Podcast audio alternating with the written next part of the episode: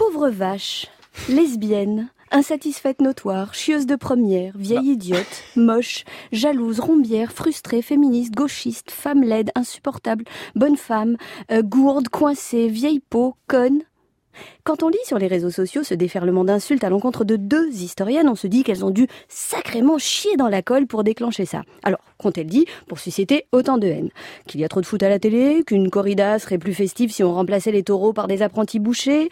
Parce que là, franchement, à part dépecer un chaton vivant ou pire, traiter des gamers de couillons, je ne vois pas ce qui pourrait déclencher ce flot d'injures. Eh bien, rien de tout ça. Laure Murat, professeur à l'Université de Californie, et Michel Perrault, professeur d'histoire contemporaine à l'Université Paris Diderot, se sont contentés d'évoquer la galanterie à la française sur l'antenne de France Culture. Alors la galanterie française, c'est en général ce qu'on met en avant euh, pour euh, ne pas penser ce que seraient exactement les rapports de séduction en France. Il faut déconstruire euh, ce type de choses et ne pas s'emprisonner dans des stéréotypes, des préjugés et des représentations à la question centrale posée par ces deux historiennes, à savoir que cache le mythe de la galanterie à la française, eh bien lisez les commentaires sous la vidéo de leur intervention et vous saurez exactement, vous aurez un petit début de réponse. Parmi les ambassadeurs et ambassadrices de la bienséance et du bon goût réagissant au crime qui consiste à faire de cette délicieuse tradition française un objet d'étude, il se trouve pas mal de femmes pour expliquer que si les deux historiennes ne comprennent rien à la galanterie,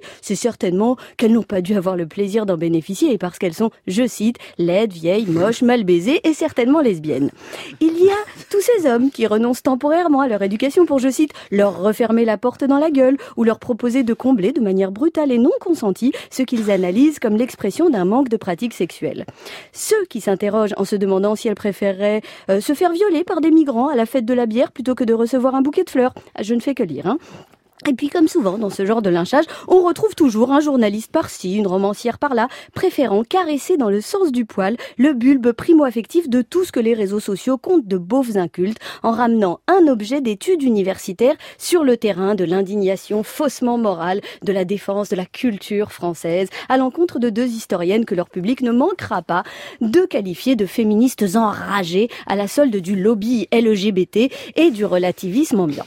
En 2018, bon, j'imagine qu'une critique de la galanterie à la française pourrait déboucher au mieux sur la généralisation d'une politesse sincère et attentive à tous. Mais pour cela, il faudrait que certains hommes renoncent à la position condescendante et faussement désintéressée que leur confère leur galanterie à l'égard des femmes et qu'une partie des femmes renonce à l'exclusivité et à la passivité au nom de leur condition de faibles femmes et du devoir des hommes à les protéger.